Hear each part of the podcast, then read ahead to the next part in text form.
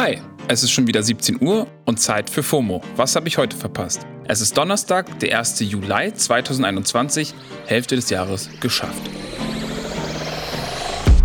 Mein Name ist Don Pablo Mulemba und diese Woche scrolle ich mich täglich durch das komplette Internet und halte euch hier auf Spotify auf dem Laufenden.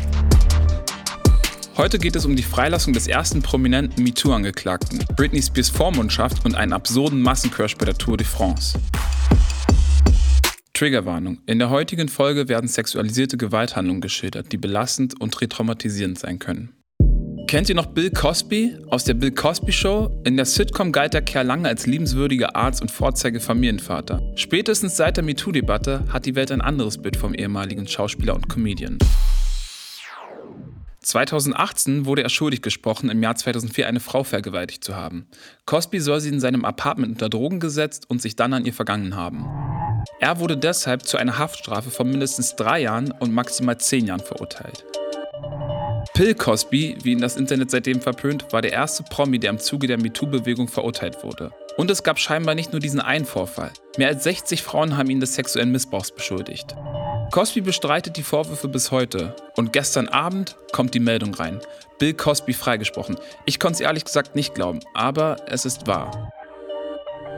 Der Supreme Court in Pennsylvania hat das Urteil aufgehoben mit folgender Begründung.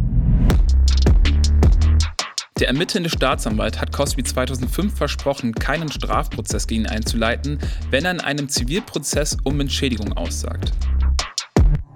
Der Nachfolger des Staatsanwalts fand es nicht korrekt, kein Strafverfahren einzuleiten. Also hat es doch gemacht und Cosbys Aussagen aus dem Zivilprozess im Strafprozess gegen ihn verwendet. Der Supreme Court in Pennsylvania ist jetzt der Auffassung, dass das unfair war. Cosby hätte sich auf das Versprechen des ersten Staatsanwaltes verlassen. Sein Sprecher hat jetzt nach dem Urteil gesagt, This is justice for Black America. Sich im Rahmen dieses Falles eine solche Floskel anzueignen, finde ich pervers. Die Reaktionen waren heftig. Die Komponistin Diane Warren schrieb auf Twitter, hat Cosby das Gericht in Pennsylvania unter Drogen gesetzt? Schon verrückt, alle fordern Free Britney und der Supreme Court, sorry guys, best I can do is free Bill Cosby. Aber auch im Britney Spears Fall gibt es News. In der letzten Woche erst hat sie eine emotionale Aussage vor Gericht gemacht, die weltweit für Schlagzeilen gesorgt hat. Falls ihr da nochmal genauer einsteigen wollt, hört euch gerne unsere FOMO-Folge vom 24. Juni an. Wir verlinken sie euch in den Show Notes. Kurz, Britney hat das ausgesagt, wofür sich die Free Britney-Bewegung schon seit Jahren stark macht. Ihr Vater missbrauche die Vormundschaft, beute sie aus und die Sängerin leide wohl stark darunter. Jetzt wird's aber richtig bitter. Ein Gericht hat den Antrag von Britney gestern abgewiesen, indem sie gefordert hat, ihrem Vater die Vormundschaft zu entziehen. Und das, obwohl sie in ihrer Anhörung ihrem Vater heftige Vorwürfe gemacht hat. Das Absurde daran, zum jetzigen Zeitpunkt hat die Richterin die Ablehnung des Antrags noch nicht einmal begründet.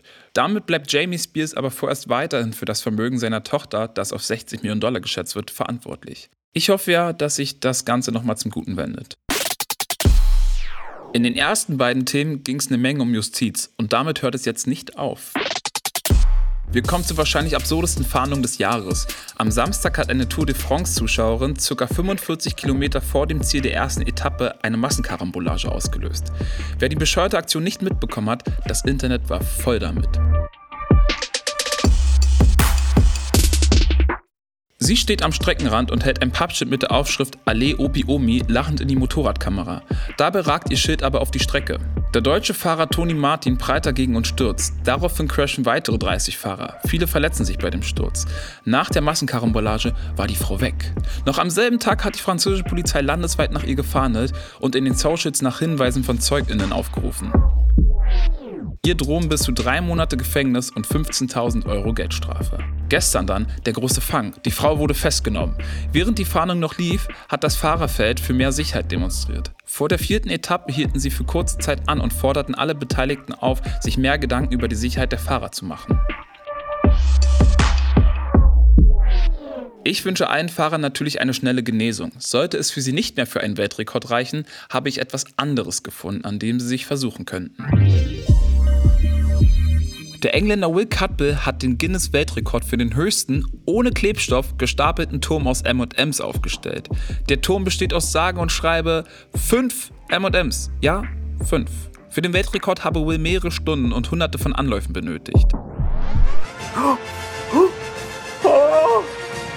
vor M&M's, vor M&M's.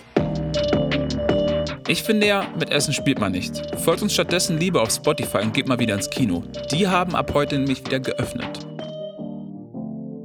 So, das war's auch für heute mit FOMO. Wir hören uns morgen wieder hier auf Spotify.